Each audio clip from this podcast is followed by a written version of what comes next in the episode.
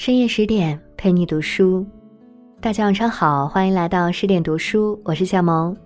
今天我们一起分享到林语堂先生的“一个真正的旅行家必是一个流浪者”，一起来听。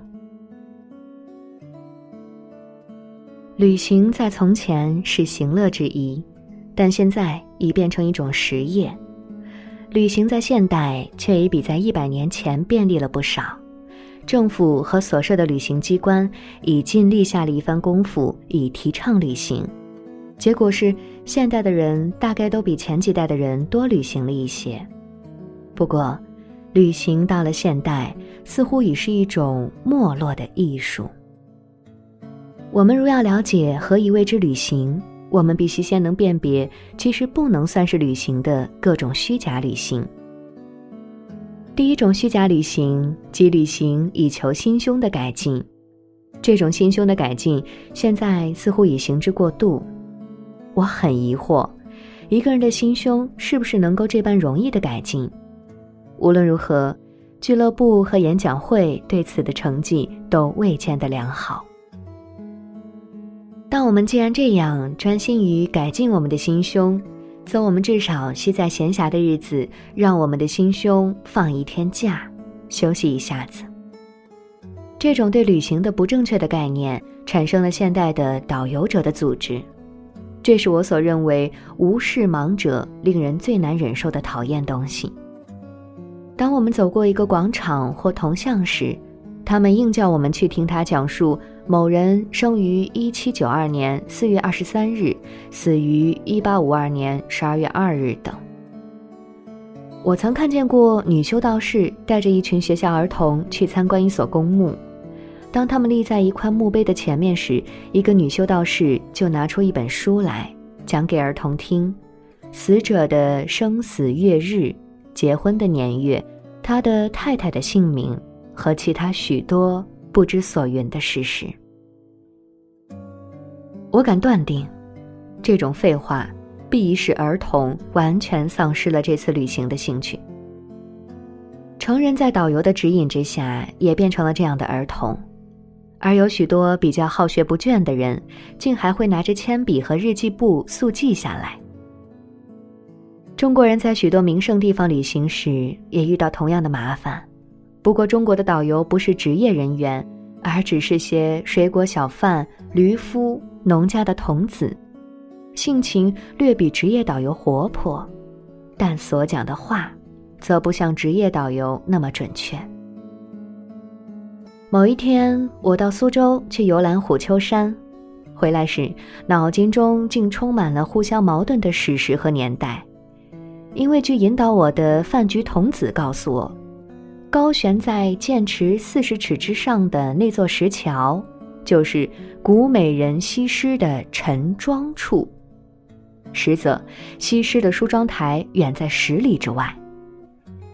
其实这童子只不过想向我兜卖一些橘子，但因此居然使我知道民间传说怎样会渐渐的远离事实，而变为荒诞不经。第二种虚假的旅行。即为了谈话资料而旅行，以便事后可以夸说。我曾在杭州名泉和名茶的产地虎跑，看见过旅行者将自己持杯饮茶时的姿势摄入照片，拿一张在虎跑品茶的照片给朋友看，当然是一张很风雅的事情。所怕的就是他将重视照片而忘却了茶味。这种事情。很容易使人的心胸受到束缚，尤其是自带照相机的人，如我们在巴黎或伦敦的游览中所见者。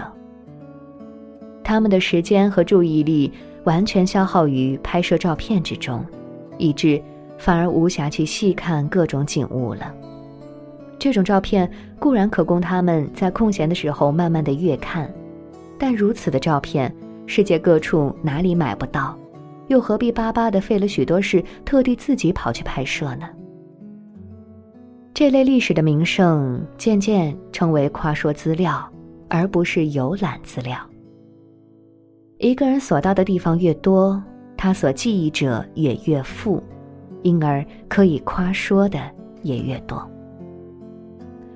这种寻求学问的驱策，使人在旅行时不能不于一日中求能看到尽可能多的名胜地。他手里拿着一张游览地点程序表，每过一处即用铅笔画去一个名字。我疑心，这类旅行家在假期中也是穷讲效能的。这种愚拙的旅行，当然产生了第三种的虚伪旅行家，即预定了游览程序的旅行家。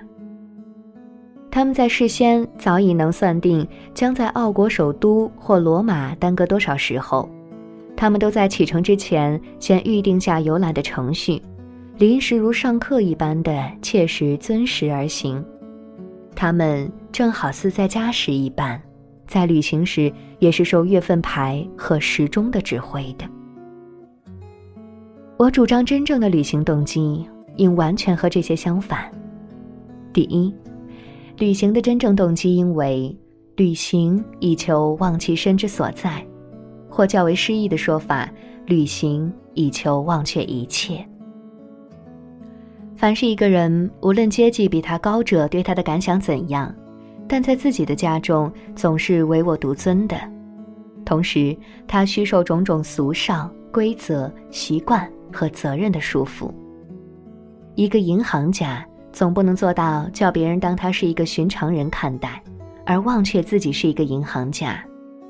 因此，在我看来，旅行的真正理由实是在于变换所处的社会，使他人拿他当一个寻常人看待。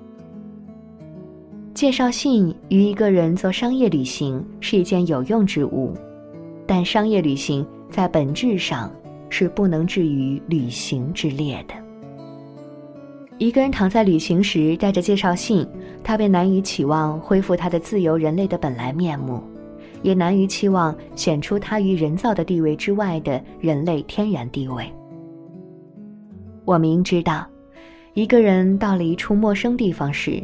除了受朋友的招待和介绍到同等阶级的社会去周旋的舒适外，还有更好的，由一个童子领着到深山丛林里去自由游览的享受。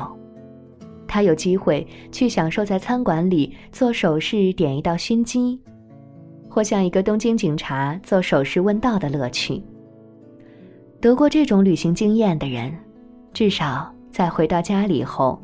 可以不必如平常的一味依赖他的车夫和贴身侍者了。一个真正的旅行家，必是一个流浪者，经历着流浪者的快乐、诱惑和探险意念。旅行必须流浪时，否则便不成其为旅行。旅行的要点在于无责任、无定时、无往来信札。无如如好问的邻人，无来客和无目的地。一个好的旅行家绝不知道他往哪里去，更好的甚至不知道从何处而来。他甚至忘却了自己的姓名。屠龙曾在他所著的《明了子由》中很透彻地阐明了这一点。他在某陌生的地方并无一个朋友，但恰如某女尼所说。无所特善事者，尽善是普世人也。没有特别的朋友，就是人尽可有。他普爱世人，所以就处身于其中，领略他们的可爱处和他们的风俗。这种好处是坐着游览汽车去看古迹的旅行家所无从领略的，因为他们只有在旅馆里边和从本国同来的游伴谈天的机会。最可笑的是，有许多美国旅行家，他们到巴黎之后，必认定到同游者都去吃的餐馆中去吃饭，好似借此可以见一见同船来的人，并可以吃到和在家时所吃一样的红饼。英国人到了上海之后，必住到英国人所开设的旅馆里边去，在早餐时照常吃着火腿煎蛋和涂着橘皮酱的面包。闲时在小饮室里坐坐，遇到有人邀他坐一次人力车时，必很羞涩的拒绝。他们当然是极讲究卫生的，但又何必到上海去呢？如此的旅行家，绝没有和当地的人士在精神上融合的机会，因此也就丧失了旅行中最大的一种益处。好啦，这篇文章就和你分享到这里。更多美文，请继续关注十点读书，也欢迎把我们推荐给你的朋友和家人，一起在阅读里成为更好的自己。我是夏萌，祝你晚安。我们下期见。